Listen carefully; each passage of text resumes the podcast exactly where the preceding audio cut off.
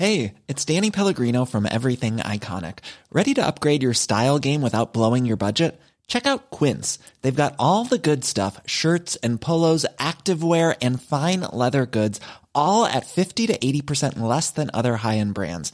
And the best part? They're all about safe, ethical, and responsible manufacturing. Get that luxury vibe without the luxury price tag. Hit up quince.com slash upgrade for free shipping and 365 day returns on your next order. That's quince.com slash upgrade. Life is full of what ifs. Some awesome, like what if AI could fold your laundry? And some, well, less awesome, like what if you have unexpected medical costs?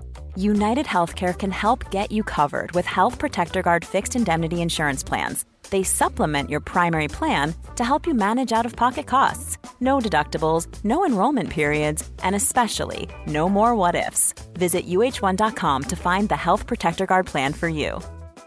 I'm Sandra, and I'm just the professional your small business was looking for. But you didn't hire me because you didn't use LinkedIn jobs. LinkedIn has professionals you can't find anywhere else, including those who aren't actively looking for a new job but might be open to the perfect role, like me. In a given month, over 70% of LinkedIn users don't visit other leading job sites. So if you're not looking on LinkedIn, you'll miss out on great candidates like Sandra. Start hiring professionals like a professional. Post your free job on linkedin.com/people today.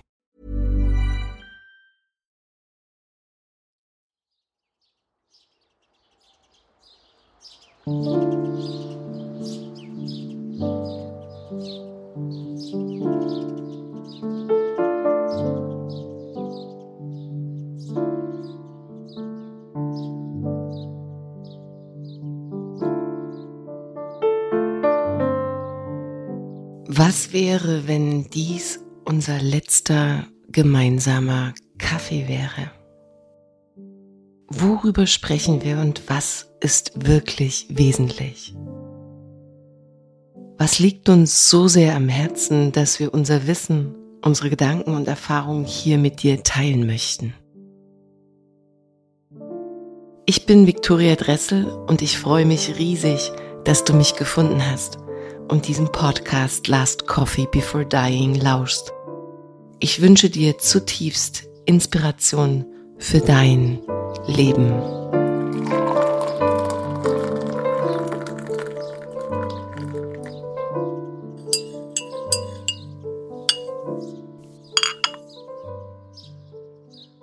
Dann sage ich jetzt einfach mal guten Morgen. Guten Morgen, Franziska. Der Einstieg ist immer so ein bisschen mit das Schwerste. Und ja, auch wir dürfen so langsam miteinander warm werden, weil wir uns erst gestern das erste Mal äh, eigentlich gesehen haben und nur einmal kurz telefoniert. Mm, um vielleicht so die ZuhörerInnen mitzunehmen, sitzen wir hier gerade mitten auf einer Wiese und ich übergebe das auch gleich das Mikrofon, ähm, weil du besser beschreiben kannst, wo wir sind und warum wir hier sind. Aber wir sitzen auf einer sehr feuchten Wiese. Du warst so weise und hast deine Gummistiefel an. Ich bin noch etwas städtisch unterwegs und war nicht so gut ausgestattet, aber gut. Kaffee ist gekocht. Ähm, und die ersten Fotos hast du auch schon eingefangen. Es ist kurz nach sechs und die Sonne ist aufgegangen und ähm, ja, ein neuer Tag beginnt eigentlich. Nicht nur eigentlich, sondern ein neuer Tag beginnt. Und da würde ich gerne ja mit der Frage starten erstmal, wie geht es dir jetzt gerade in diesem Moment? An diesem Morgen? Und wo sind wir hier? Ja, ja. Guten Morgen. Ähm, das ist jetzt ganz schön wild irgendwie für mich. Du hast mich auf jeden Fall heute in dem Moment absolut out of my comfort zone oder so erwischt. Ähm, wir waren ja verabredet eigentlich für 5.30 Uhr und um 5.29 Uhr bin ich aufgewacht und habe so ein Herzrasen bekommen und ähm, auf das Telefon geguckt und habe einfach entweder den Wecker gar nicht mehr gestellt gestern oder ihn überhört und so und war sofort in so einem Oh mein Gott, oh mein Gott ähm, Modus und habe dann gedacht, okay, nee, das sind gerade zu viele, zu viele Dinge, die irgendwie hier schief gehen. Ging ja, war ja gestern Abend schon, ähm, dass die Kinder nicht ins Bett wollten und irgendwie um elf gefühlt immer noch wach waren. Ähm, und dann dachte ich so, wow, das ist, äh, ich, ich darf mich ja überhaupt nicht vorbereiten. Ich darf ja überhaupt nicht irgendwie in meinem coolen, äh, selbstsicheren Dingbum erscheinen, sondern irgendwie, ich bin hier gerade total fragil und ähm, wow. Und gleichsam sind wir jetzt an dem Ort, der mir ähm, einfach so viel Ruhe schenkt, so viel Frieden. Mm, also wir wohnen in einem kleinen Sackgassendorf. Ähm, und es ist wunderschön, weil es kommen wenige Autos da entlang und ich sitze ganz oft mit den Kindern einfach auf der Straße und wir malen mit Kreide und sowas und liegen so rum. Das gefällt mir total gut. Und wir müssen nur so ein paar Meter laufen und sind dann direkt auf einer großen Wiese, die manchmal von Kühen bevölkert wird und manchmal von ganz vielen Wildkräutern. Und die führt dann direkt in den Wald. Und äh, sind überall so kleine Fischteiche. Und da sitze ich total gerne, weil da so, mh, hm, das sind irgendwie so Rohre, wo dann das Wasser so von dem Teich, einen Teich in, das an, in den anderen fließt. Und das ist irgendwie, wenn ich so die Augen schließe, dann ist es fast wie, als wäre ich irgendwo, ja, an irgendeinem, so also so einem ganz urigen Ort, wo so dieses, dieses Wasser noch so, wie so singt irgendwie, wie es da so entlang plätschert. Und ähm, das ist einfach für mich total, also ja, fließendes Wasser und ähm, diese wilden Wiesen, das ist für mich irgendwie, bin ich sofort da und kann dort bleiben und bin in Ruhe. Und das ja, ist wunderschön. Schön, das mit dir zu teilen heute. Äh, und ich muss zugeben, ganz kurz noch, ich war wahrscheinlich selbst sehr lange nicht mehr um diese frühe Uhrzeit irgendwie hier draußen. Ähm, früher war ich oft mit dem Hund irgendwie, sind wir irgendwie 4.30 Uhr aufgestanden, haben so Zeug gemacht und sind in die Natur. Aber seit diese Kinder da sind, versuche ich einfach jede verdammte Minute so lange wie möglich zu schlafen. Aber jetzt denke ich wieder, ist eigentlich so schade, weil dieser frühe Morgen ist einfach von der Natur her so das Allerschönste, was man so sich überhaupt vorstellen kann. Äh, das ist immer so ein bisschen, was will ich? Diesen schönen Schlaf oder diesen wunderschönen Blick? Danke dir erstmal so für den für das Mitnehmen. Da kam so eine Frage auf, hm, ob du hier, also bist du hier aufgewachsen? Ist, ist das dir vertraut? Ähm, sind Wildkräuter und Kühe etwas, was deine Kindheit geprägt hat und ähm, oder vielleicht eben gar nicht. Und das ist genau das andere Extrem, wonach du jetzt so suchst und sehnst. Das würde mich interessieren. Oder hast du diesen Ort gefunden? Hm. Ja, das, das ist ein bisschen die Frage gewesen, die jetzt so ganz ad hoc da war. Also, ich bin hier nicht aufgewachsen. Ähm, den, der Ort hat uns gefunden oder wir ihn gefunden äh, zu einem Zeitpunkt, wo es dran war. Ähm, ich bin aber tatsächlich ähm, ein, paar, ein paar Orte weiter, also nicht weit weg, an einem ähnlichen Ort aufgewachsen. Also ein bisschen, ein bisschen städtischer, aber in, absolut an, äh, am Wald gelegen. Also meine Eltern haben so ein Häuschen direkt am Wald. Und das habe ich als Kind so geliebt. Und ich habe immer Mowgli gespielt und dachte so wirklich ganz lange auch, dass ich mit Tieren sprechen kann. Und bin ganz alleine so durch den Wald gestreift und auf die Bäume geklettert und habe so für mich gespielt einfach. Ich war immer sehr in so einem, ja, in so einem Spiel von irgendwie Abenteuer erleben. Ähm, habe auch immer so fünf Freunde gelesen und äh, alle möglichen Abenteuerbücher, die ich gefunden habe, wo man so Geheimgänge findet. Und ähm, äh, da bei uns in dem Wald gab es auch so einen alten Turm. Ich habe ganz lange, viele Jahre, bin ich immer wieder dahin gegangen und habe überall alles abgeklopft, jeden Stein, weil ich dachte, es müsste der Geheimgang, es muss einen geben. Ähm, ich habe ihn bis heute nicht gefunden, aber immer wenn ich zu Besuch bin bei meinen Eltern und wir da langlaufen, dann denke ich nochmal so, ach, vielleicht könnte ich nochmal ganz kurz hier drücken oder so. Ähm, und dann habe ich aber diese Natur, also das war nämlich so, es war zwar schön, dort zu leben als Kind, aber dann war es halt auch so, dass wir eine Dreiviertelstunde in die Schule laufen mussten, jeden Tag. Wir sind immer gelaufen. Und das war dann natürlich auch irgendwann nicht mehr so schön, so weit abseits von allem irgendwie zu leben. Aber für mich eher darin, dahingehend, dass ich viel, also ich hatte viel Angst als Kind auch, viel Angst irgendwie alleine irgendwo lang zu laufen, also an der Straße entlang, weil meine Eltern auch mir immer sehr stark mitgeteilt haben, dass es sein kann, dass mich irgendjemand holt oder so. Das war so ein großes Thema. Deswegen war der Schulweg für mich immer mit ganz viel Angst verbunden. Den, ähm, ich bin den ganz oft gerannt und es ja, war unfassbar weit. Ja, und dann ähm, hatte ich auch erst so eine Sehnsucht, nee, ich brauche hier, ich muss weg aus diesem ganzen da mit dieser Natur und so und war dann auch eine ganze Weile in der Stadt, die wichtig war, aber die mir gar nicht so bekommen ist. Und irgendwann, ja, hat mich die Natur einfach wieder wie so eingeholt. Ich, also ich hatte ganz eine ganze Zeit mit, ähm, ja, mit Panikattacken zu tun und also wirklich die Ängste sind immer größer geworden und war immer auch in Räumen, wo viele Menschen waren und wo viel, also wo viel Trubel war. Und gleichsam war immer der Gedanke, okay, ich brauche das aber alles, ich brauche ein Programmkino und ich brauche eine Bibliothek und ich muss mich mit ganz vielen Dingen, also ich liebe es, mich mit Sachen zu beschäftigen. Aber eigentlich brauchte ich immer nur einen kleinen Ort im Wald und einen kleinen Bach, der plätschert und ähm, gar nichts drumherum. So.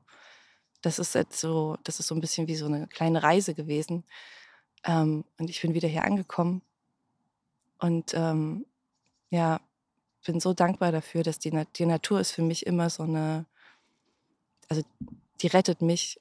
In, in jedem Moment holt die mich ab, wo ich irgendwie, wo mein kleiner Kopf irgendwie durchbrennt oder das Herz so doll schlägt oder so, dann kann ich immer irgendwie so meine Hände durch diese Wiese führen und ähm, komme sofort in eine, in eine Stille. Ja, das ist wertvoll. Da gehe ich äh, total mit. Also Natur, man sagt das so, ne? In der Natur fühlt man sich besser und es, es ist schon fast so ein bisschen wie eine Floske. Und gleichzeitig ist es aber tatsächlich so, dass äh, hier einfach auch andere Frequenzen äh, schwingen und die sind in der Stadt gar nicht möglich. Mir hat letztens ein Lehrer äh, das mal vorgerechnet. Ich kenne mich da nicht ganz so gut aus, aber er hat gesagt, äh, Victoria, du hast deshalb jetzt gerade so viele Eingebungen und dir geht es deshalb jetzt gerade so, wie es dir geht, weil du seit einem Monat, ich war jetzt einen Monat lang ähm, im Kontakt mit Meersalzwasser mehrere Stunden. Wir haben nur im Bus gelebt und dann draußen gegessen und in der Hängematte geschlafen und es war eigentlich, es gab keine Stunde, in der wir nicht draußen waren. Und dann hat er gesagt, die Natur schwingt auf 7,83 Hertz. Und die Stadt ist irgendwo bei 5 und die Stadt würde niemals dahin kommen.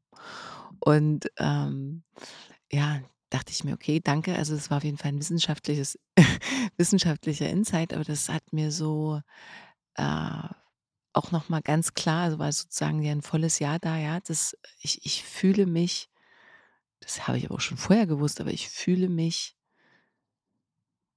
direkt anders. Es passiert was mit mir. Ich hatte zum Beispiel überhaupt nicht das Bedürfnis und habe mich anfänglich echt schlecht gefühlt, mit irgendwelchen Menschen in Kontakt zu kommen, zum Beispiel, oder noch zu schreiben über Telefon. Da kommt eine Stille und dann kommt dieser Kontakt zu dir in Form von innerer Stimme. Also du hörst dich mehr und du willst auch irgendwie mehr zu dir in dem Moment. Und, ähm, und es ist eine Form der Verbundenheit und irgendwie des Getragenseins äh, als, wie, wie du sagst, ne, das war ein schöner Satz, so, die Natur rettet mich. Also, wenn nichts mehr geht, scheinbar, habe ich das Gefühl, so, du sitzt da und das ist, da ist, da ist Liebe, da ist, ne, da ist, das ist so Mutter Natur, so vielleicht auch eben die, die, die größere Mutter, die uns da hält und, und beschützt. So. Also da könnte man jetzt anfangen zu philosophieren. Aber die Natur ist ja nicht nur für dich eine Möglichkeit, mit deinen Kids auf der Straße zu liegen, sondern die Natur ist ja auch von den wenigen Dingen, die ich weiß von dir, eines der wichtigsten Elemente, die du nutzt als den Raum, in dem du gerne arbeitest. Du bist nämlich Fotografin und aber natürlich auch übersetzt mit dem Aspekt, nämlich der Nacktheit. Damit arbeitest du fast täglich, würde ich jetzt mal so behaupten. Ähm, kannst du uns da mal ein Stück weit mitnehmen, was du hinter und vor der Kamera so tust, also was, wie es dazu gekommen ist und äh, diese Passion oder diese, okay, Franzi sitzt gerade vor mir, rauft sich die Haare, schüttelt den Kopf. Ja, kannst du mal sagen, warum? Und Boah, seine Frage, die wirft gerade, die macht gerade so ein Universum auf, wo so Millionen Bilder durch mich durchfließen und ich mich so frage, wie soll ich auch nur jemals ein, ein paar Worte dafür finden? Ähm, für, diesen, für diesen Weg auch, ne, weil du danach gefragt hast, so wie, wie kommt das so in dein Leben oder so. Und ich habe Lust, darüber zu erzählen. Und gleichsam ist es einfach so, also spüre ich diese gesamte Komplexität und äh, ja, frage mich so, wie kann ich dem jemals gerecht werden, ähm, das so davon zu berichten, ohne dass es nur so banal klingt oder so. Ähm, und was ich gemerkt habe, ist dieses, du hast gesagt, ich bin Fotografin und ich, es fühlt sich einfach nicht richtig an. Also es ist schon lange, dass ich irgendwie so mit diesen Begriffen, mit diesen ganzen alten Begriffen irgendwie nicht mehr gut zurechtkomme, weil sie so aufgeladen sind. Ähm, und wenn Menschen zu mir kommen und ähm, sich eine Bilderreise wünschen, dann haben sie manchmal auch noch so komische Gedanken im Kopf, wie das dann sein könnte, wenn sie bei einer Fotografin sind oder so. Und ich merke aber, dass es für mich halt null stimmt. Mm. Also Bilder sind für mich so ein ganz wertvoller Blick nach innen. Also mich interessiert nicht so etwas nach außen darzustellen, was irgendwie, was sich jemand in dem Moment dann so ausdenkt, wie, wie will ich jetzt irgendwie sein, wie muss ich mich jetzt hinstellen und Also irgendwie, wie wir das vielleicht kennen, so ein, so ein Kosmos von Fotografin und fotografiert sein, ähm, dass irgendjemand einem was vorschlägt, wie man oder vorgibt, wie man jetzt irgendwie zu gucken hat oder so. Ne? Und es ist für mich halt das ganz viel mh, hm, auch mit ja, Verantwortung abgeben zu tun, ne? dass Menschen kommen zu einem Fotografen, zu einer Fotografin und wollen gerne irgendwie ins rechte Licht gerückt werden. Und dann ist ganz oft dieses Ding, ja, aber du weißt ja, wie ich mich jetzt am besten hinsetzen und sein soll ähm, denn du bist ja die Fotografin. Und für mich ist das, also ist es für mich wie so, wieso sollte ich irgendwelche Masken abbilden? Wieso sollte ich einem Menschen sagen, wie er zu sein hat oder irgendwie, was interessiert mich doch gar nicht. Also dieses so tun, als ob Ding, dem, mit dem wir ständig irgendwie konfrontiert sind in unserem Leben.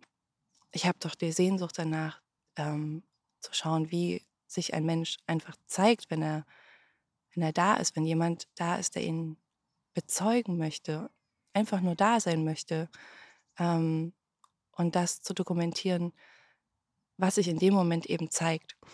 Und das ist etwas, ähm, was, glaube ich, der Kern auch meiner Arbeit ist und was für ganz viele Menschen, die zu mir kommen, im ersten Moment das Allerschwierigste überhaupt ist, dieses nichts machen müssen, einfach nur da zu sein und ähm, empfangen zu sein von jemandem gesehen zu werden, ohne dass sie dafür was tun sollen. So, das ist so schlimm. Also da kommen ganz viele innere Widerstände auf. Und das ist total schön, also weil das ist immer der Anfang eben von jeder kleinen, von jeder Bilderreise, die ich, ähm, die ich mache. Und im Laufe der Zeit, die wir da miteinander verbringen, also es ist eben sage auch nicht so, also es ist auch nicht so, wenn Menschen zu mir kommen, dass sie eine halbe Stunde da sind, ich mache zwei Bilder oder 50 und dann ist irgendwie alles schick, sondern es ist oft ein langer Prozess, auch über viele Stunden, vier, fünf Stunden, die wir miteinander Zeit verbringen, wo wir immer wieder auch ähm, sprechen und in den, den Körper, der Körper ist ganz oft einfach auch ein Thema. Also die Menschen kommen zu mir, weil sie ihn nicht gerne haben, weil sie sich vielleicht nicht wohlfühlen in ihrem Körper, hm. Und dann kann dieser Raum in dem wir sind, das eben der ganz oft ein Naturraum ist, das hast du ja schon gesagt, ähm, ja, der kann einfach, der kann es öffnen, ähm, dass Menschen wieder ja, Lust bekommen, vielleicht diese Natur mit diesem Körper zu erforschen. Und damit meine ich auch mit dem ganzen Körper zu erforschen. Also sich einmal auszuziehen in der Natur, egal jetzt ob Sommer, Frühling, Herbst oder Winter, hat, jede Jahreszeit hat auch so die eigene Qualität. Ähm, und dann vielleicht mal zu spüren, okay, wie ist das, wenn, wenn meine Füße so durch diese ganz feuchte Erde gehen ähm, oder ich so mit meinen Unterarmen äh, an diesen Fahnen mich so entlang streiche und so, ähm, es einfach zu machen. Also nicht nur darüber nachzudenken, sondern diese Erfahrung in dem Moment zu machen, sich darauf einzulassen, dass dieser Körper, den man so kacke findet vielleicht oder irgendwie auch so, ja, der so gebeutelt ist von bösen Gedanken oder so, ne, dass, dass der vielleicht auch noch was anderes ist, außer dieser Gedanke, dass er zu dick oder zu dünn oder zu mächtig oder irgendwas ist, sondern der fühlt ja was. So. Und der fühlt an der Natur entlang und keiner bewertet ihn dafür. So. Und das sind die Momente, die ich dann mit der Kamera einfange, wo ich einfach, ich bin einfach dabei und ähm, freue mich über dieses kleine, ja, über dieses Spielen, in das wir im, im schönsten Falle kommen. Es ist einfach nur ein, ohne dass, dass das irgendwie, es macht keinen Sinn, wenn man es von außen sieht. Ne? Wieso äh, macht diese Person jetzt irgendwie äh, kleine Gräser in ihr Gesicht und, und streichelt die, ihr Gesicht damit. Also von außen ist es manchmal wie so, was soll das? Aber es ist das Größte. Also es ist ganz klein, aber es ist so wertvoll. Weil, also ich habe einfach eine totale Freude am Spielen mit den Dingen, die mich umgeben. Und ähm, habe einfach eine Sehnsucht, das zu teilen. Und ähm, ich weiß, dass ganz viele Menschen, dass denen das ganz gut tut, irgendwie raus aus dieser ganzen Kopfmaschine zu kommen. Aber ich habe die ganze Zeit drüber nachgedacht, weil du es in anderen Podcasts gefragt hast, wer bin ich? Äh, und ich dachte so, ja, das, das habe ich mich noch nie gefragt, wer ich bin. Es war immer irgendwie für mich klar, aber es war immer so die Frage, bin ich richtig oder bin ich falsch oder so. Ne? Ähm, weil immer das, was, wie ich war, war er, er immer eine ganze Weile in meinem Leben nicht richtig oder so von außen nicht nicht richtig ähm, immer zu verträumt und immer irgendwie fernab der Realität und ähm, ja, ganz viel, ja, ganz viel komisches äh, Kopfschütteln irgendwie, was tut sie da? ähm, und deswegen habe ich dann irgendwann auch gedacht, ich muss einen intellektuellen Weg einschlagen. Ich glaube, ich muss diesen kleinen, dieses kleine Ding irgendwie so ein bisschen erzählen, also ich wollte immer irgendwas mit Kunst oder so machen, irgendwie mit Malen oder mit, also irgendwie mit Bildern. Bilder haben mich immer begleitet. Ich habe, also ich, ich denke auch in Bildern. Ich, ich kann nicht gut in, also ich kann nichts mit Zahlen oder so. Ich bin wirklich, hm, oder mit Physik oder so. Ich, ähm, ich war immer die Schlechteste und habe es einfach, also nicht gut hinbekommen. Und ja, habe dann viel auch Theater gespielt und irgendwie, aber ohne zu wissen, was, was will ich eigentlich damit? Ich hatte einfach nur Freude dran. So. Meine Eltern hätten sich, glaube ich, gewünscht, dass ich was sehr Solides mache. Meine Mama ist Kindergärtnerin, mein Papa ist ähm, Elektriker und ähm, die haben wirklich ihr ganzes Leben in demselben Job gearbeitet und immer dieselben, auch so mit den Arbeitszeiten und so und dann mit diesem Urlaub und hatten so, also so war auch meine gesamte Kindheit immer so von so ganz krasser Struktur irgendwie geprägt. Und ich hatte gefühlt immer damit zu tun, möglichst die ganze Zeit auszubrechen. Also es war wie meine Hauptaufgabe. Ich habe mich ganz viel in meine anderen Welten irgendwie da äh, bin ich so rein. Ich habe ähm, ja erst da gedacht, ich bin so Mowgli und dann habe ich immer so ähm, Sailor Moon gespielt. Also das habe ich früher immer angeschaut. Das war so eine Serie ähm, mit so Mädels, die so Zauberkräfte hatten und die Welt vor dem Bösen gerettet haben. Und, das, und gleichzeitig waren sie so gut befreundet und waren so, standen zusammen als Team und so. Und das war was, was mich immer so beeindruckt hat, so verbunden zu sein mit anderen Menschen und etwas Gutes, also für das Gute zu kämpfen und so. Und dann irgendwie natürlich auch irgendwie so verliebt zu sein in so einen Prinzen und ähm, Ja, das habe ich so lange gespielt, dass ich mal irgendwann dachte, ich bin Sailor Moon. Und irgendwann kommt diese kleine Katze und sagt mir, dass ich eine Zauberkraft habe. Und das hat mich so meine ganze Jugend irgendwie auch begleitet. Ähm, ja, und dann war irgendwann, habe ich tatsächlich ein Studium begonnen. Ähm, ich habe Kulturwissenschaften und ästhetische Praxis in Hildesheim studiert. Und, ähm, und das war der, glaube ich, der, der krasseste Prozess und der, der heftigste Wendepunkt überhaupt in meinem Leben. Denn ich habe ähm, in dieser Zeit, also ne, ich komme ja aus dieser Familie, wo irgendwie, also wo Kultur auch überhaupt kein, keine Rolle gespielt hat. Meine Eltern sind wirklich sehr einfach. Wir sind immer in den Wald gegangen, also es war immer Natur da, aber keine Kultur im Sinne von Bücher oder so Zeug. Das war nicht so wichtig. Gartenarbeit und tralala, das schon. Und dann war ich plötzlich dort und habe Theater studiert und Fotografie und Psychologie und habe dann irgendwie so, da waren diese ganzen anderen, die so aus so einem intellektuellen Haushalt kamen und irgendwie die alle Theaterstücke kannten und irgendwelche Regisseure kannten. Ich kannte nichts. Ich habe einfach nur Theater schön gefunden und habe mir was angeguckt und es hat mich berührt oder so. Ähm, aber ich wusste nichts. Und also ich habe mich ziemlich dumm gefühlt. Also das kenne ich sehr, dass ich mich dumm fühle, also intellektuell dumm.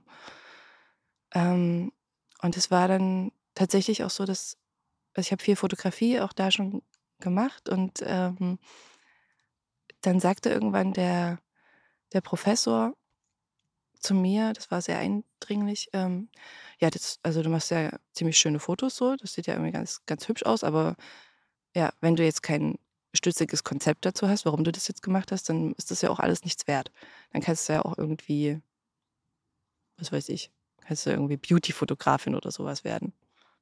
Äh, und weil ich einfach, ich habe halt immer aus dem, aus dem Gefühl heraus, was, was mich angesprochen hat, irgendwie immer Menschen, die irgendwie irgendwas mit sich tun oder mit irgendwie auch mit, mit, mit ihrem Körper sind.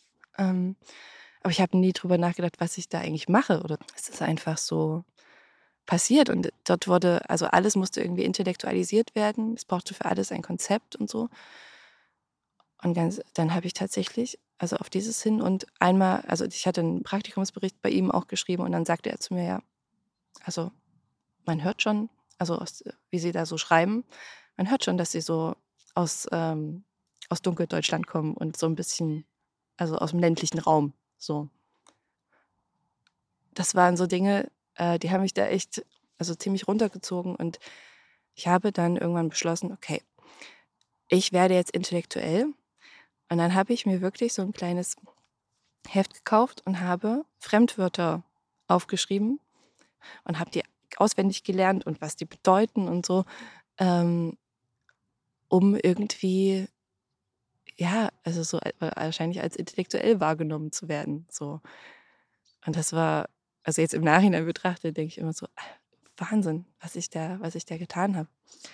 Und ähm, so ungefähr in der Mitte des Studiums habe ich gemerkt, es stimmt was nicht mit mir. Ich habe immer mehr Ängste. Ich, ich habe plötzlich aus dem Nichts irgendwie ganz schlimmes Herzrasen bekommen. Ich konnte plötzlich irgendwann nicht mehr in die Uni gehen, weil ich so eine Angst hatte, Bus zu fahren. Ich hatte immer, also ich hatte so auf einmal das Gefühl, ich muss, also ich muss sterben. Es ist was mit meinem Körper überhaupt nicht in Ordnung. Das kam dann immer häufiger, auch als ich zu Hause war und so. Und ich hatte das Gefühl, dass mein Leben jetzt aufhört, weil ich hat, konnte mit meinen Eltern nicht wirklich darüber sprechen, weil die überhaupt nicht verstanden haben, was das ist. Und ich habe dann ähm, mir wirklich irgendwie Hilfe gesucht. Also bin dann irgendwie losgegangen, habe eine Psychologin gefunden und ähm, habe dann irgendwie immer mehr gemerkt, okay, ich, ich kann, das, das geht nicht, ich kann am Leben gerade nicht mehr teilnehmen. Und da kommen natürlich tausend Gedanken, so werde ich auf der Straße landen, werde ich irgendwie also muss ich vielleicht doch sterben, weil irren sich vielleicht alle und mein Körper ist irgendwie doch ganz schwach. Ja, das war immer so ein ganz großes Thema. Mein Körper ist so schwach, er kann das alles nicht. Und dann bin ich auch noch dumm und ähm, und das war, das hat mich in so eine ganz schlimme Kaskade aus, das, das war es jetzt irgendwie gebracht. Es war eine, ich hatte immer wieder Todesängste und wusste nicht mehr, wie ich irgendwie einkaufen sollte.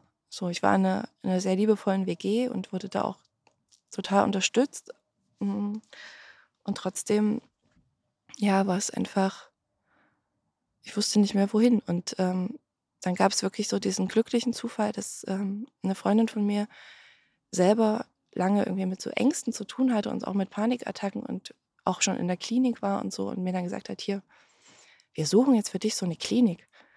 Und, und ich hatte aber so ein Thema mit Leute anrufen, dass ich das gar nicht konnte, dass ich totale Angst hatte, mich zu blamieren oder irgendwas.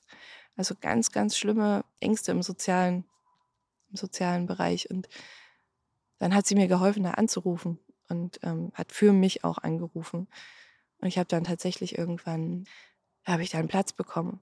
Ganz weit weg. Ich wollte ganz weit weg von zu Hause, von, also von hier, ganz weit weg von da, wo die Uni ist und wollte einfach nur irgendwie, ja, für mich sein. Ähm, ich war zu der Zeit auch noch in der Beziehung mit einem Mann hier aus der Gegend, bin quasi fast jede Woche äh, gependelt nach Hildesheim, weil ich dachte, ich muss hier das Leben aufrechterhalten und ich muss irgendwie in Hildesheim ankommen und alles gleichzeitig und bin dann irgendwie jede Woche neun Stunden Zug gefahren oder so. Das war, oder zehn, es war wirklich irgendwie, man ist immer so eine Strecke, fünf Stunden oder so. Und ich dachte, ich müsste das so. Ja, und dann war ich einfach weg. Da war ich in dieser Klinik, äh, genau zwischen der Ostsee und der Nordsee. Und dort habe ich das erste Mal gecheckt, also dass ich, dass ich gar nicht bei mir bin, dass ich nur bei allen anderen bin, dass ich die ganze Zeit irgendwie versuche, ähm, rauszuspüren, was brauchen die anderen eigentlich gerade.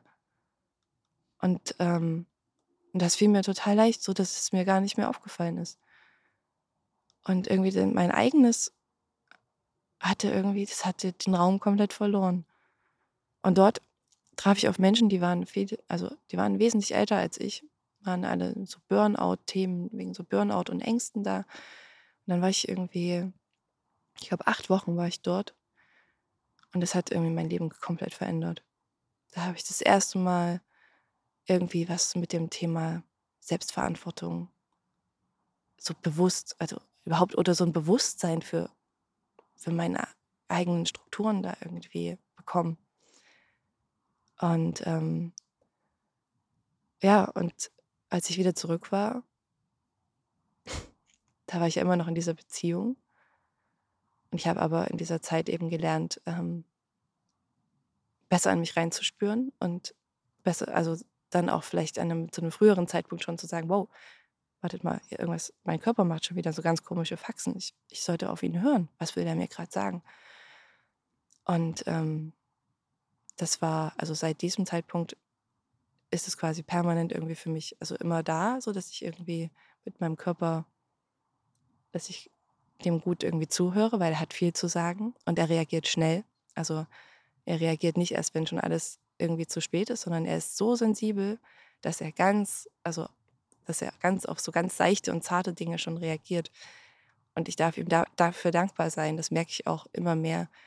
Ähm, es fühlt sich zwar immer, also an vielen Stellen unangenehm an, ähm, aber einfach, weil ich ihn halt permanent übergehe weil ich irgendwie so denke, oh Mann, der kann nichts, der, der ist immer so schwach. Aber er ist nicht schwach, er ist einfach hochgradig sensitiv und checkt übelst was. Ähm, ich check's einfach nur viel zu spät. Also mein, mein kleiner Geist. und ähm, ja, und ich habe dann, der Mensch, mit dem ich in der Beziehung war, der hat irgendwann zu mir gesagt, dann, was haben die da mit dir gemacht? Haben die dir den Kopf da oben gewaschen, das Gehirn gewaschen? Du bist ja total egoistisch geworden. Ich, also ich wünschte, du wärst einfach wieder so wie vorher. Das war dann für mich der Punkt, diese Beziehung zu beenden. Und ich hatte fürchterliche Angst, diese Beziehung zu beenden, weil ich immer so dachte, das, äh, dann habe ich ja nichts mehr oder irgendwie so. Das war das Beste, was mir irgendwie in dem Moment passieren konnte, weil das war dann dieses, das war das Nein zu dieser Beziehung, aber es war ein Ja zu mir und auch zu Hildesheim, zu diesem Ort. Denn ich war dort ja gar nicht angekommen, weil ich ja immer dazu hin und her gependelt bin. Und dann ist eigentlich alles so wild geworden, so sehr hm, also es ist ja wie mit diesem Pendel, ne? wenn man irgendwie was, man ist in der einen Richtung und hält vielleicht auch ganz viel zurück.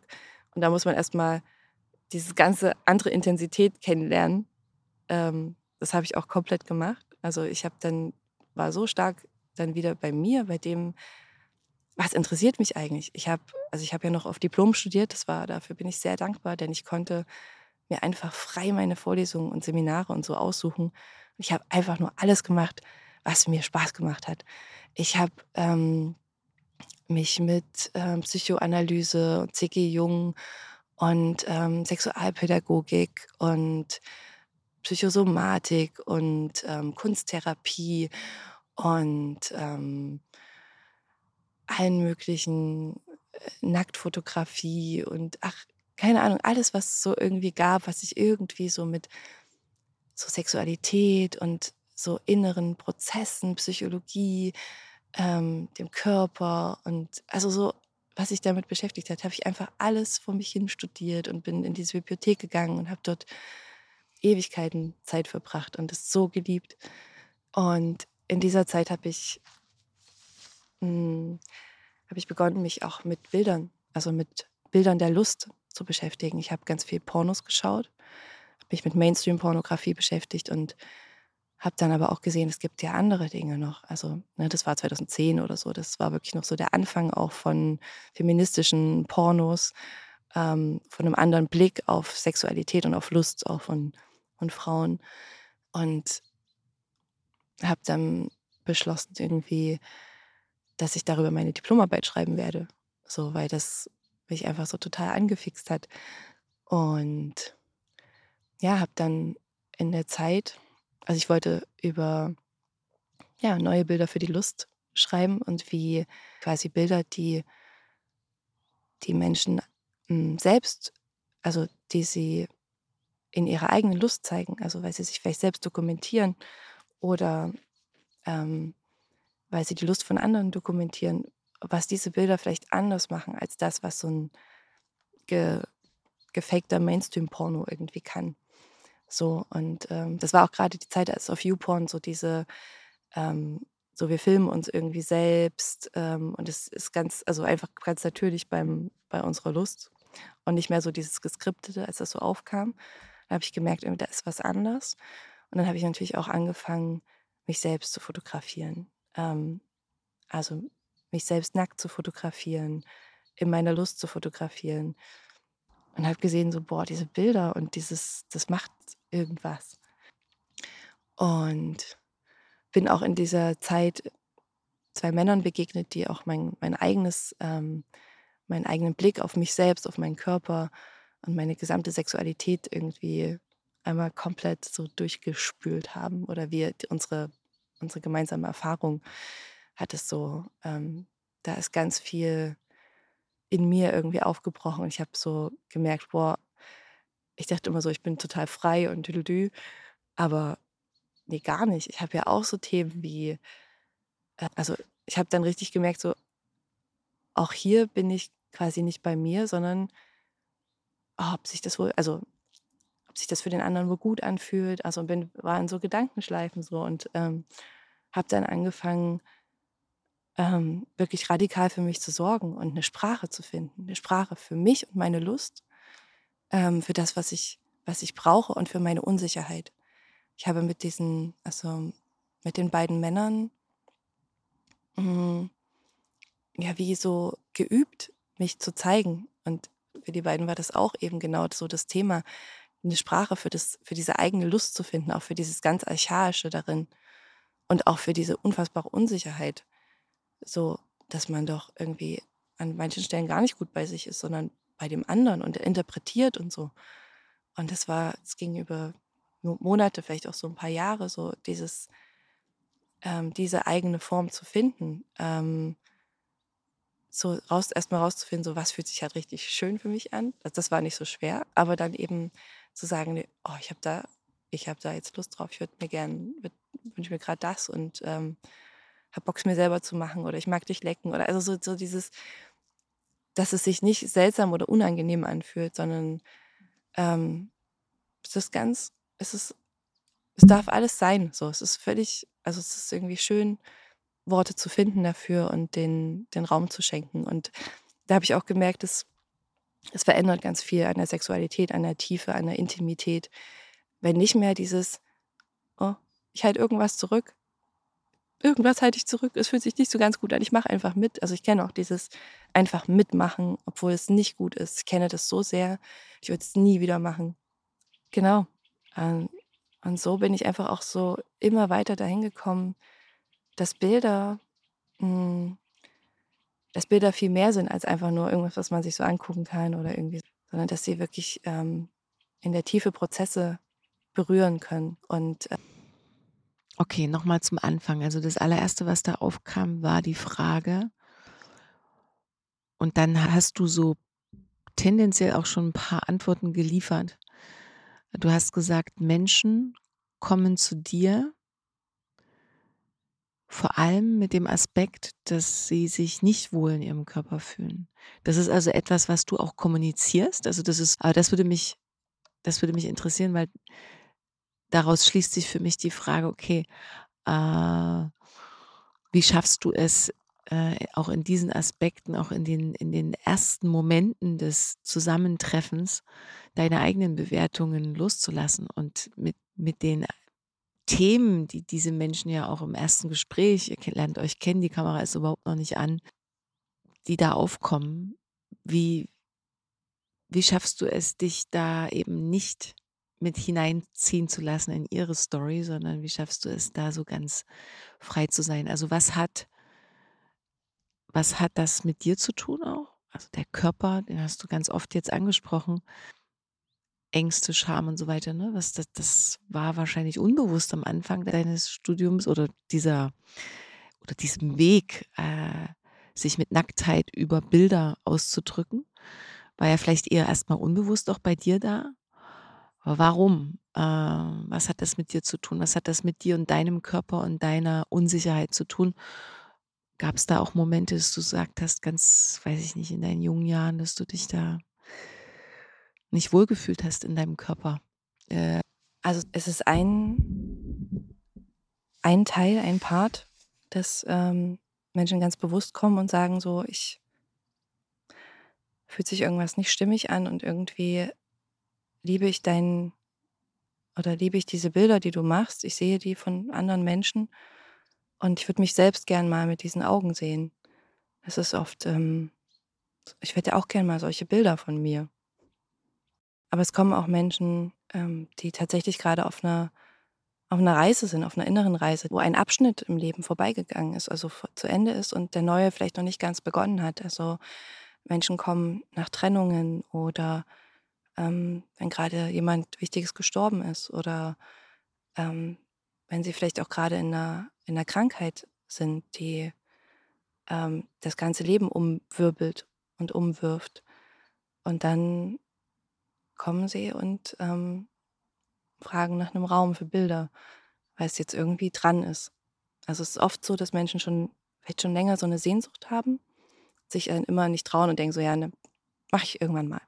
Und dann muss, also es ist tatsächlich manchmal so, dass irgendwie was Schlimmes passiert oder was, was Schweres und so. Und dann ist so dieses, okay, und jetzt tue ich mir mal was Gutes. Weil es ist auch immer so ein Ding von, wieso sollte es denn Fotos von mir geben? Was, also es ist bei vielen Menschen so dieses, ähm, dass es nicht gar nicht natürlich ist zu sagen, oh ja, ich habe jetzt mal, ich habe jetzt mal Lust, wirklich mich mal zu sehen und mir das zu gönnen oder so.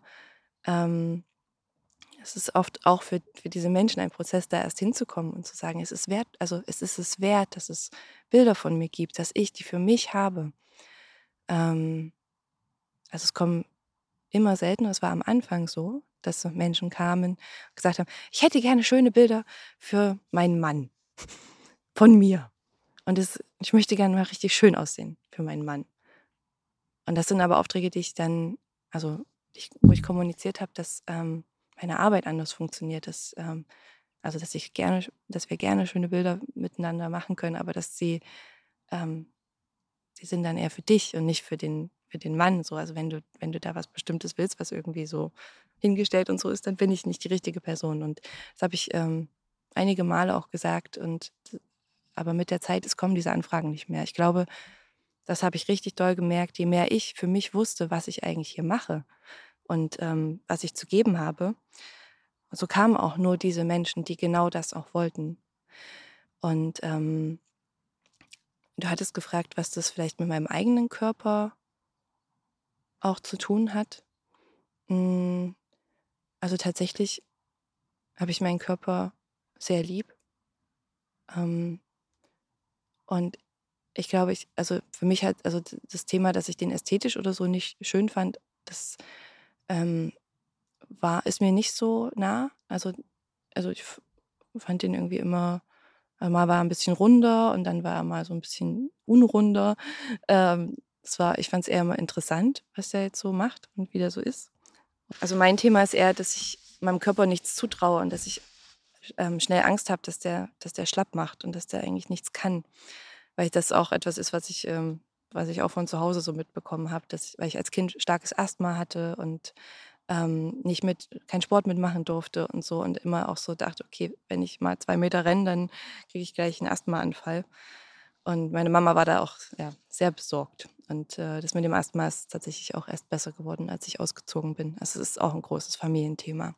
Ich finde es total spannend, wie, wie Menschen äh, so ihren Weg beschreiten und wie es uns so mit der Zeit, das ist so meine Beobachtung, es auf unterschiedliche Weise in uns zurückführt. Nach innen. Bei dem einen radikal auf eine Weise, du hast es vorhin schon erwähnt, es kann eine Krankheit sein, es kann Verlust sein. Bei dem anderen geht es so Stück für Stück.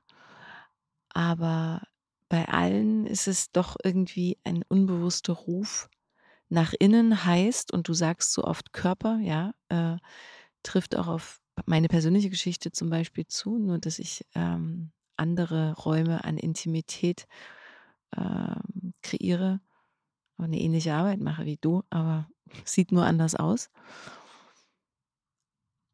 Aber es ist sozusagen diese, diese Sehnsucht nach innen, die Sehnsucht zum Körper zurück und eigentlich übersetzt die Sehnsucht wieder zu fühlen.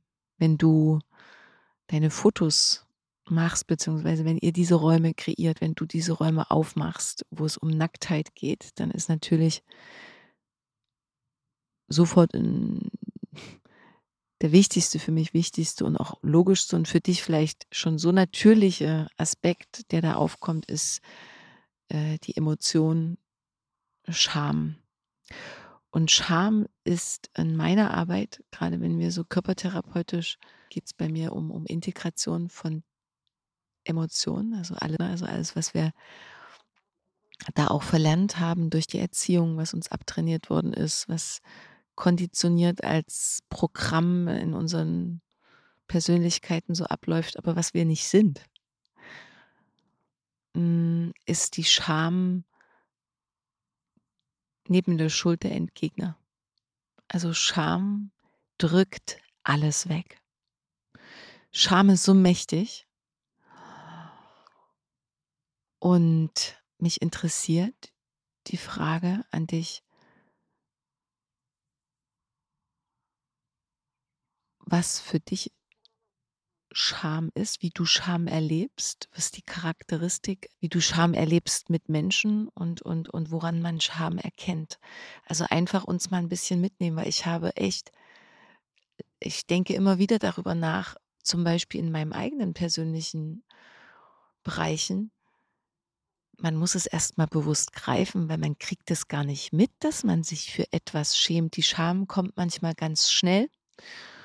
Und ist wie ein Verhinderer von etwas viel Größerem, was mich vielleicht hätte ja zu einem Schritt bewegen können oder zu einer Einsicht, die tatsächlich meine Komfortzone unsicher werden lässt. Und ähm, also mich interessiert, was aus deiner Erfahrung heraus im Kontakt mit Nacktheit und mit dieser Art und Weise so sensibel und sensitiv mit Menschen Räume zu eröffnen, was Scham für dich ist, wie du Scham beschreiben würdest und wie sich Scham in deiner Arbeit zeigt.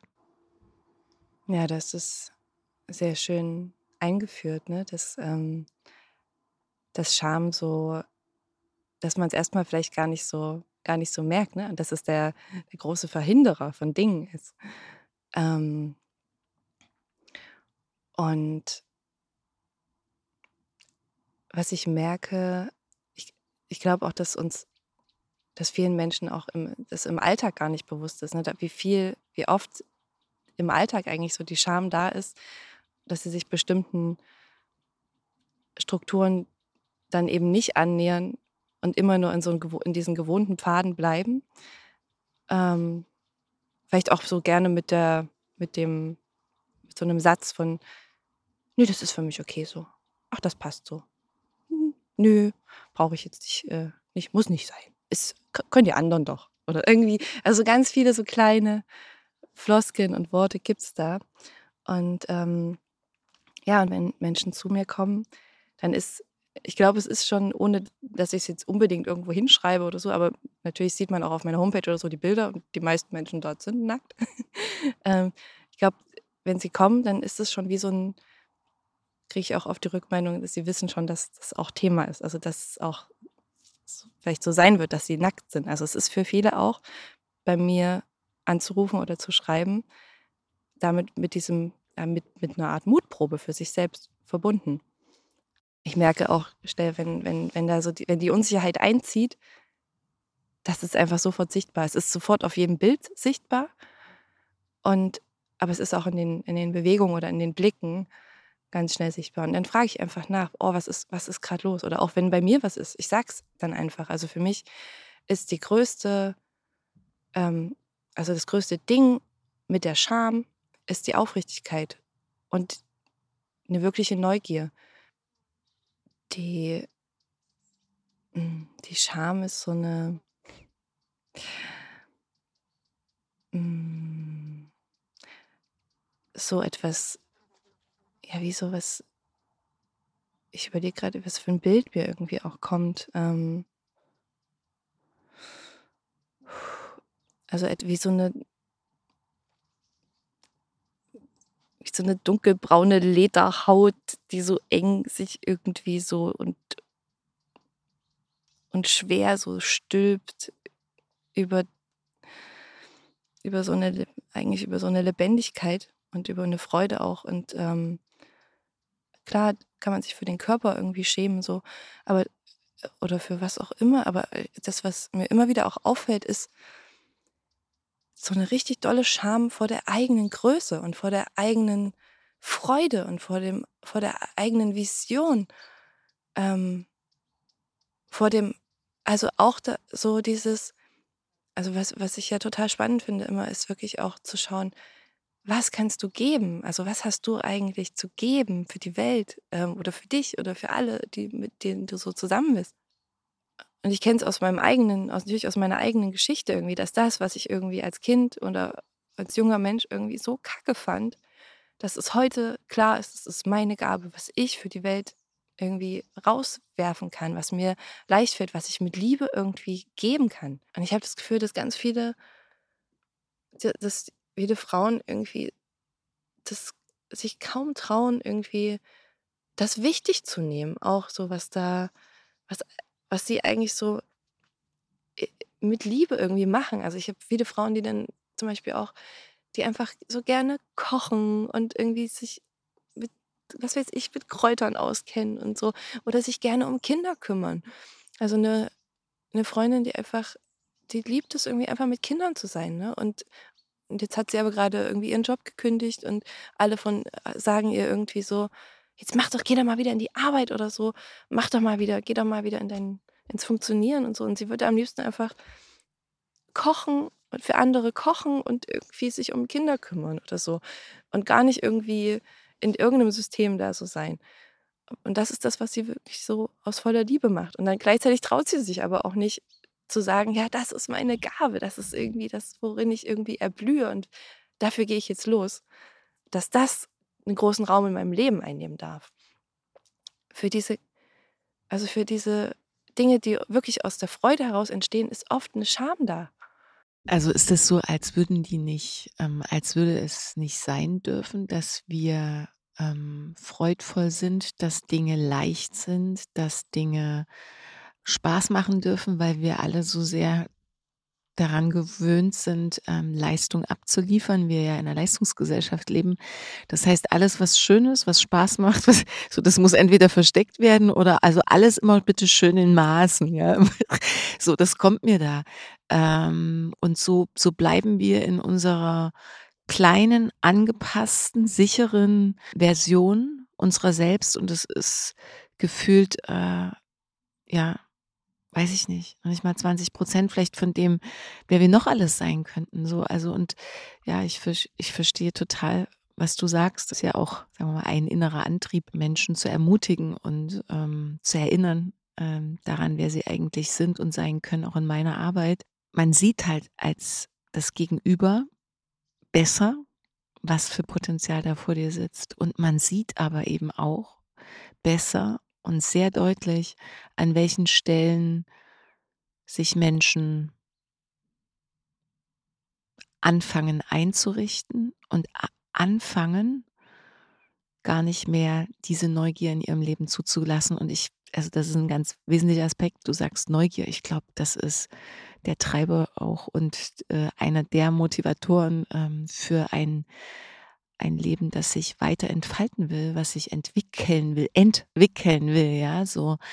Ähm, also so diese, diese Kleinheit, und das hatte ich jetzt gerade sehr berührt, ne? Also, dass du sagst, so ganz besonders diese Frauen, ähm, die du da siehst, die sich eigentlich dafür schämen, Freude zu empfinden. Was hat dich da so genau ähm, berührt gerade? Ähm, ja, zum einen, weil ich irgendwie wirklich in jedem Menschen diese, diese Schönheit so sehe und das einfach auch mir so wünsche, dass sie selber, also dass, dass meine Augen ihre sein könnten oder dass, dass, ne, dass, das, äh, dass das wahrzunehmen ist. Und ähm, dass diese Schönheit hat für mich nichts mit irgendeiner Körperform oder so zu tun, sondern ähm, ja, sie ist eben in etwas anderem versteckt. Und, ähm, und ich, das ist tatsächlich auch was, ähm, natürlich auch aus meiner eigenen Geschichte. Ganz klar, dieses, das, was ich mich geschämt habe dafür, dass ich nicht intellektuell bin und dass ich nicht richtig sprechen kann, dass ich immer nur alles, ich sehe für alles ein Bild, aber ich kann es doch nicht ausdrücken und keiner wird mich je verstehen und ähm, was soll ich nur jemals damit machen? So.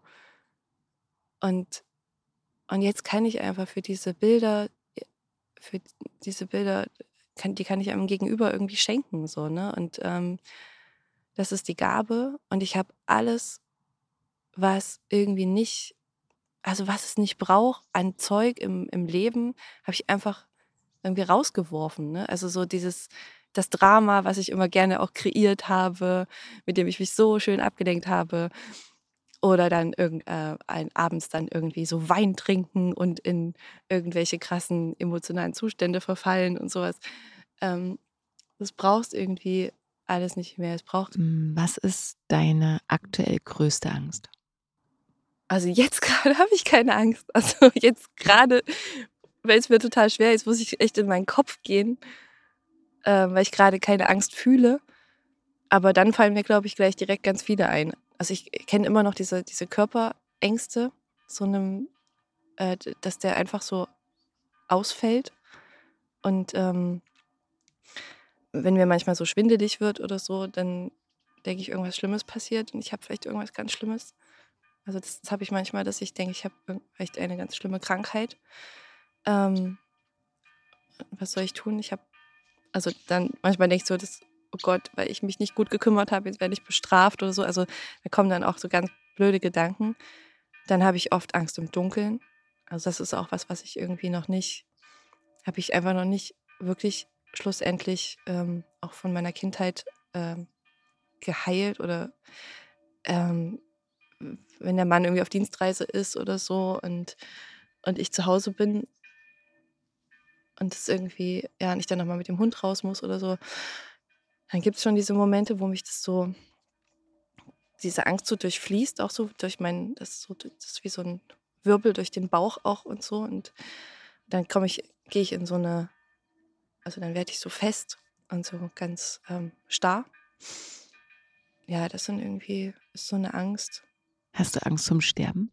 Ich habe, ich habe keine Angst vor dem Tod, aber ich habe Angst davor, auf eine Art zu sterben, die mir Angst macht.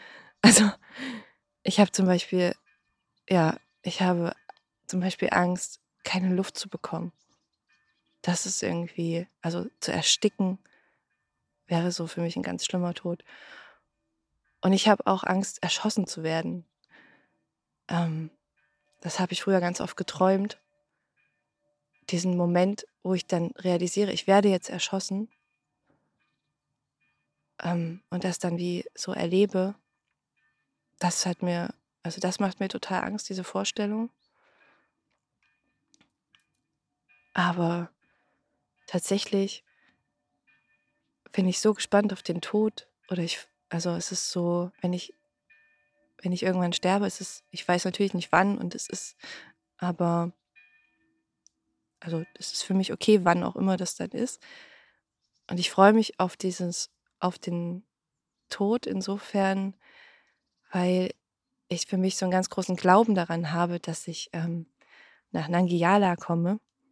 Ich weiß nicht, ob ihr das kennt. Also ich habe früher, als ich ein Kind war, das äh, von Astrid Lindgren, die Brüder Löwenherz, gelesen und auf Kassette immer angehört. Und da ist ja auch ein kleiner Junge sehr früh gestorben. Und ähm, in Nangiala im Kirschtal, da, ist, da sind ganz viele wilde, also so wilde Wiesen und Wälder. Und ähm, dort kann man reiten. Also selbst wenn man auf der Erde oder so nicht reiten konnte, dann kann man es dort reiten. Und ich bin allergisch gegen Pferde schon mein ganzes Leben. Ich kann denen auch überhaupt nicht nahe kommen.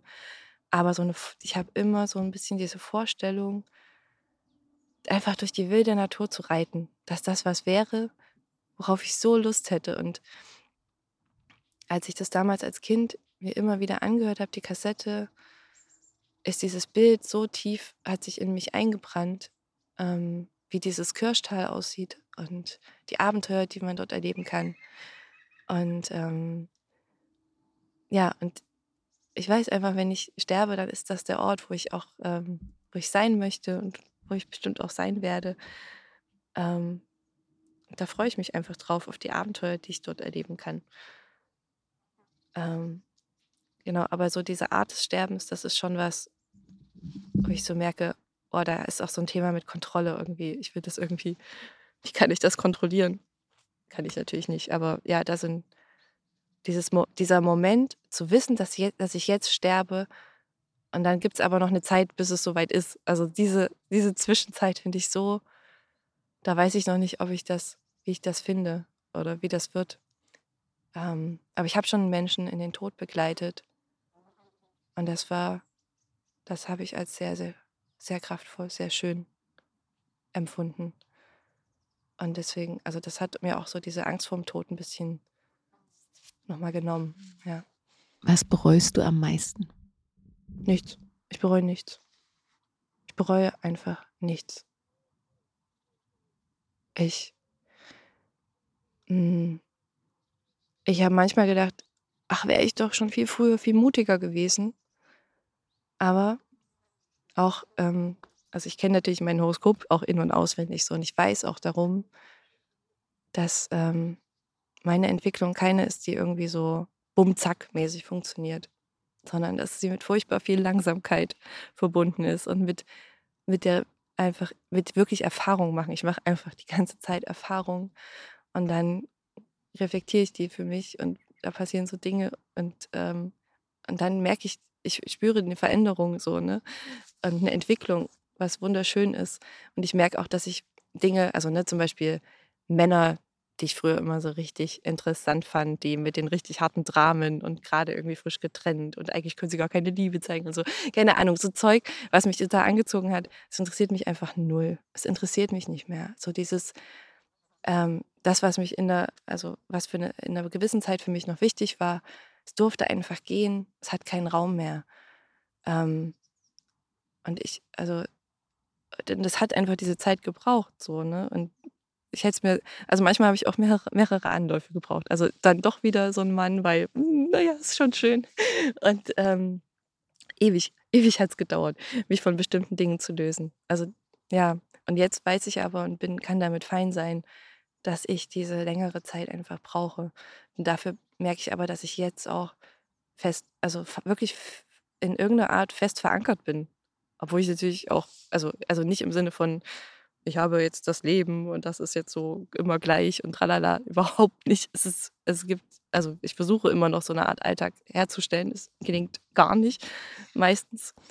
Ähm, gut, dass es die Kinder gibt und dass wir geregelte Mahlzeiten haben. Das finde ich so gut. Das sind so, also es gut, dass es überhaupt diese Kinder gibt. Ey, allein, also nur mit den Kindern habe ich so das Gefühl, also ich bin mir so nahe gekommen mit diesen Kindern. Ohne die wäre ich jetzt wahrscheinlich immer noch irgendwo in meinem Wald und würde da so herumhüpfen und kein Geld verdienen und nicht wissen, also einfach nur so alles schön finden oder, oder seltsam oder traurig sein und aber hätte nichts irgendwie materialisiert oder ja, das ist nochmal ein extra Thema, dass diese Kinder, ey, was, wie wertvoll das ist, die zu haben und was die uns Tolles zeigen über uns selbst. Krass, ich Wer oder was ist deine größte Liebe und warum?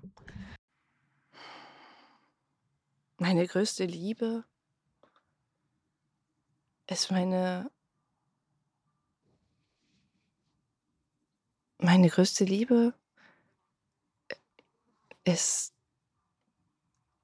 ja, ist die es ist die Natur. Es ist so es sind die Jahreszeiten, es ist dieses wie zeigt sich die Welt ähm, ja, an unterschiedlichen in unterschiedlichen, äh, Zeiten und und Formen und es ist wirklich für mich so ein also, das, was ich in dieser Natur sehen, spüren, wahrnehmen kann, spüre ich auch in mir. Also, über dieses über diese Liebe zur Natur und diesen den Wald und und und das Wasser und diesen ganzen äh, diese Gräser ähm, äh, wie, wie, wie, wie geil, wie sind sie so grün im Frühling und dann werden sie aber so, haben sie so wunderschöne Strukturen im, ähm, im Winter und, und auch das liebe ich so sehr. Das ist aber ganz anders.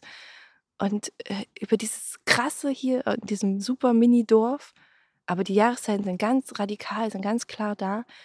Und, äh, und darüber habe ich so ganz viel über mich lernen dürfen, über meinen äh, inneren Jahreszeiten und Prozesse. Und das ist für mich da ist so, also ich bin so dankbar dafür, dass ich einfach hier auf dieser Wiese sein darf oder in, in dem kleinen Wald rumstreunern kann oder am Teich sitzen kann.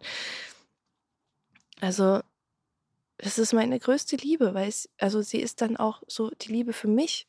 Und, ähm, und weil ich die habe, weil ich irgendwie mich echt dann auch richtig lieb haben kann, da kann ich diese Liebe auch irgendwie kann ich die zu meinen Kindern schicken und zu dem Mann und zu dem Hund und zu den wunderschönen Menschen, die in unserem Leben sind. Also, das ist irgendwie, ja, es ist alles irgendwie so miteinander verbunden und, ähm, und also die Liebe ist überhaupt, das, also die ist so, ist so schön, dass sie da ist und dass ich sie irgendwie so richtig schön fühlen kann und dass ich sie weggeben darf und dass ich sie wiederbekommen darf. Ähm, das macht es irgendwie so wertvoll. Also so das Gefühl, also ich habe das Gefühl, dass ich von vielen Menschen geliebt werde, was ich total schön finde und dass ich auch selber ganz viele Menschen lieben kann. Ähm, das ist einfach das größte Glück für mich. Und dann ist es auch, also das ist wirklich zusammen mit der Gesundheit und so, das das ist einfach das Krasseste. Viel krasser als irgendwie ein Programmkino oder eine Bibliothek oder ähm, irgendwie so das Ober, also irgendein Auto oder was weiß ich, egal. Ähm, that's it. Ja. Ich höre auf. Bin berührt. Ja, also äh, ich wollte dich noch fragen, was ist die Liebe? Äh, hast du schon so ein bisschen angedockt? Äh, kannst ja noch mal so in dich reinspüren, so in diesem Moment jetzt. auch im Bewusstsein, dass wir ja nicht wissen, wie viel Zeit uns bleibt und ähm, hoffentlich noch ganz lang, aber das hat auch viel mit Demut zu tun. Also wenn wir uns dieser Natur sozusagen so wirklich ähm, offenbaren und ihre Intelligenz ne, äh, verstehen, dann können wir nicht, wir wissen es einfach nicht. Wir wissen, keiner, keiner weiß es. Und ob es da noch was gibt für dich, äh, wenn du davon ausgehst, dass es vielleicht auch jetzt die Möglichkeit ist, noch einmal jene, jemandem oder diesen Menschen, die zuhören oder hm, ja, einem Herzensmenschen oder vielen Herzensmenschen oder dir selbst noch zu teilen. Also was möchte noch ausgesprochen werden? Du hast ja ganz viel darüber gesprochen, auch dass ähm, dein Prozess äh, sich so entfaltet hat von wer bin ich eigentlich und Unsicherheit und dann in diese Kraft kommen, endlich so eine Sprache sprechen, wo Flie Liebe fließen darf und wo du dich zum Ausdruck bringst, also wo sozusagen deine Gabe sich so in diese Welt hinein entfalten kann.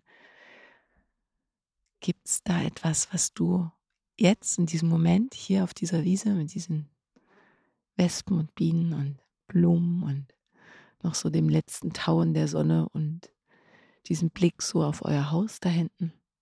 Hm. Ähm, was du gerne noch aussprechen möchtest.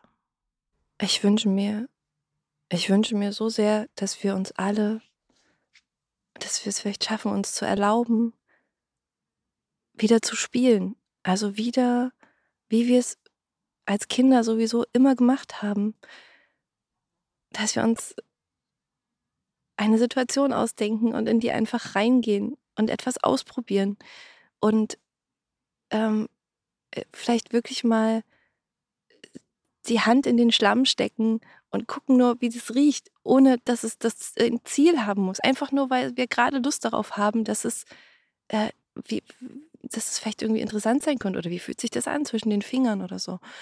Ähm, ich wünsche mir so sehr, dass wir dieses Denken von alles muss irgendwie äh, irgendeinem Sinn folgen oder, oder, oder irgendeinem irgendwie funktionieren oder das darf ich mir alles nicht mehr erlauben oder so, ähm, dass wir nicht, dass wir aufhören zu denken, dass das das Richtige wäre, so.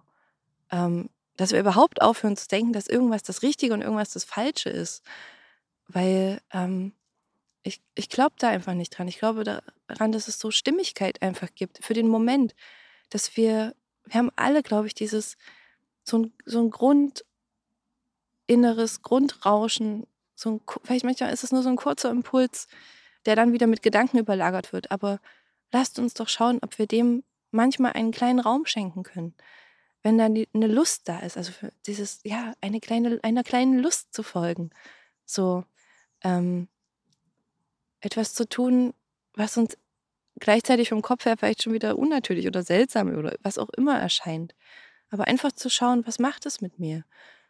Und gleichsam wirklich zu gucken, ähm, bin ich eigentlich aufrichtig, wenn ich, also wenn ich spreche, wenn ich mit anderen zusammen bin, kann ich eigentlich wirklich mich gerade so zeigen, wie ich mich innerlich wirklich auch fühle. Also so, oder ist auch da der kleine Kopf und sagt, nee, ich halte jetzt das lieber zurück, weil sonst störe ich vielleicht oder dann ist das eher so und kommt dann ein Frust oder irgendwas so, ne? Das, das ist ja ganz oft in so kleinen Situationen und da immer wieder vielleicht auch mal, können wir einfach alle da ein bisschen diese Aufmerksamkeit hinlenken und sagen, hey, das ist nicht unwichtig, was ich gerade fühle. Das ist total wichtig und ähm, ich kann einfach mal für mich schauen, was ich vielleicht gerade brauche. Und vielleicht könnte ich mir das dann auch einfach erfüllen. Und auch wenn ich gerade in einem krassen, auf einer krassen Party bin und alle miteinander reden und es total yeah ist oder irgendwas. Und ich aber eigentlich das Gefühl habe, boah, ich, ich würde so gerne in Stille sein, dass ich vielleicht auch einfach sagen kann, sorry, ähm, für mich ist gerade was anderes dran. Schön, dass ich hier war und jetzt gehe ich wieder, weil ich tue mir jetzt das, was ich gerade brauche. So. Ohne dass irgendwas, es wird nichts Schlimmes passieren. Also ich merke das wirklich, das habe ich so gelernt, wenn ich einfach aufrichtig bin und wirklich bei mir bleibe, dann wird nichts Schlimmes passieren. Natürlich gibt es Menschen, die sagen, äh, ich will Party, Party, wir können doch immer Party machen. Ähm, und dann kann ich sagen, ja, das ist voll schön, dass du diese Energie hast, kannst du ja voll gerne machen. Aber für, ich bin halt, bin an, also ich habe gerade einfach eine ganz andere Energie und die ist auch genauso richtig. Wenn ich dieses Wissen darum habe, dass wir alle so unfassbar eigen sind und dass wir niemals nicht darauf, also wir können nicht davon ausgehen, zu wissen, was der andere will, braucht, soll, kann. Wir können es einfach nicht, weil der ist so anders als wir. Äh, wir können nur fragen, wir können einfach nur fragen, selber aufrichtig sein und natürlich in der Hoffnung sein, dass dieser andere Mensch auch gut für sich sorgen kann und aufrichtig ist. Das wissen wir natürlich nicht. Aber wir können es für uns machen. Und das einfach in Liebe. Und ähm, ja, und mit diesen kleinen Dingsbumsen können wir vielleicht einfach immer wieder so ein kleines Stück näher zu uns finden und gleichsam aber auch in Verbindung gehen.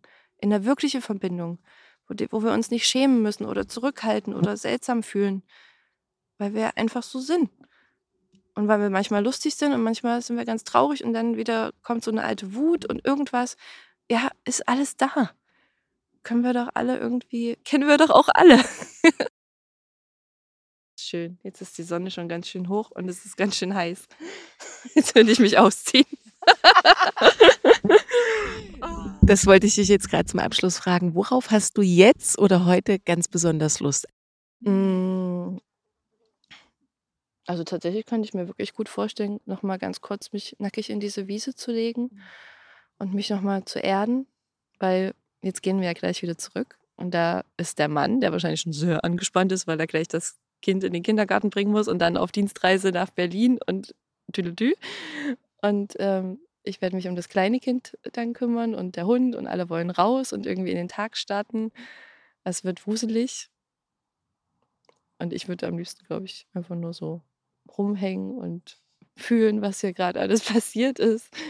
Und ähm, ja, mal gucken, wie wir das zusammenkriegen, diese vielen verschiedenen Bedürfnisse. Das ist ja gefühlt, äh, ja, so sieht halt das Leben aus. Ne? Dieses Zusammenbringen von vielen unterschiedlichen Bedürfnissen. Es ist spannend.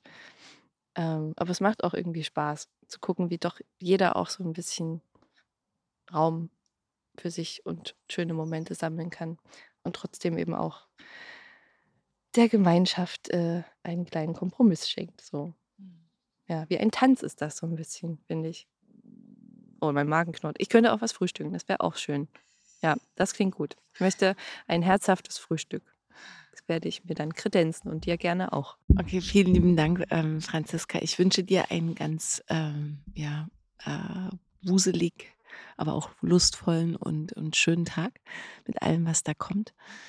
Und danke für deine Zeit und dass du mich hier in diesen, ja, an deinen Lieblingsort geführt hast, ihr mir äh, die Möglichkeit gegeben habt, da in eurem im, im Dachzelt, äh, genau, zu schlafen. Und ähm, ja, meine Sehnsucht ist jetzt gerade auch äh, am liebsten hier nochmal einen Moment einfach nur sitzen zu bleiben und zu, zu sein, während du da oben rumwuselst und dann treffen wir uns zum Frühstück. Also danke für deine Zeit und für deine Worte.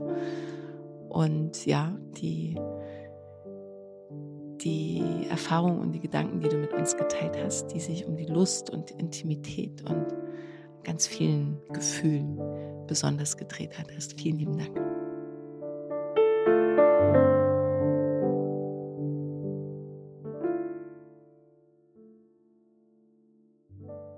Ich hoffe sehr, dass dir dieser Podcast gefallen hat und dass du Inspirationen und Erkenntnisse für dich mitnehmen konntest. Was hat dich besonders berührt? Was nimmst du für dich mit? Ich freue mich sehr, wenn du dein Feedback direkt unter dem Beitrag teilst und ihn gern auch an deine Freunde weiterleitest. Wenn du magst, verbinde dich auch auf Instagram oder Facebook mit mir. Alle Informationen dazu findest du in den Show Notes. Außerdem lade ich dich ein, auf meiner Webseite vorbeizuschauen Dort findest du noch einmal sehr übersichtlich meine Angebote, sei es als Coach, Speakerin oder Lehrerin. Auch kannst du dort kostenfrei den sehr persönlichen Newsletter abonnieren, der dich einmal im Monat mit kleinen Extras beschenkt. Ich freue mich sehr, dass es dir deine kostbare Zeit wert war, hier mit mir zu verweilen. Und von ganzem Herzen wünsche ich dir ein großartiges Leben und bis zum nächsten Mal.